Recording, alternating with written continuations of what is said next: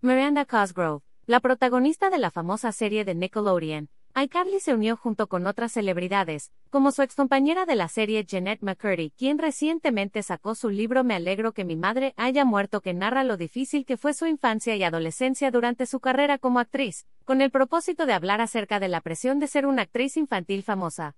Ver esta publicación en Instagram. Una publicación compartida por Jeanette McCurdy, arroba Jeanette. La actriz, quien actualmente tiene 29 años, reveló que vivió una etapa en donde tenía una obsesión con buscar constantemente los malos comentarios de Internet que hablaban en su contra. Durante su participación en el podcast Rain with Josh Smith, la actriz estadounidense dijo que se sentía muy presionada por resolver las cosas cuando era joven y que esta situación se complicó por su aparición en la televisión. Tenía demasiada presión. Incluso, si no estás en la televisión, ni actúas, ni nada, simplemente al crecer, hay mucha presión para tratar de resolver muchas cosas. Así que creo que lo principal que hace más difícil estar en la televisión es el hecho de que tanta gente te está mirando, dijo la actriz de Drake Josh. Por si fuera poco, la también cantante dijo que era muy difícil recibir comentarios negativos por parte del público ya que era lo peor que le podía pasar. Cuando era más joven, revisaba e ignoraba todos los comentarios agradables y buscaba los malos. Los revisaba durante un rato y cuando los encontraba, era lo peor que podía pasar.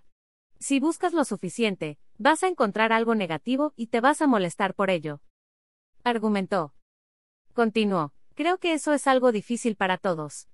No importa si estás en un programa o no, todo el mundo recibe comentarios en su página de Instagram, y es difícil no tomarse algunas de esas cosas a pecho.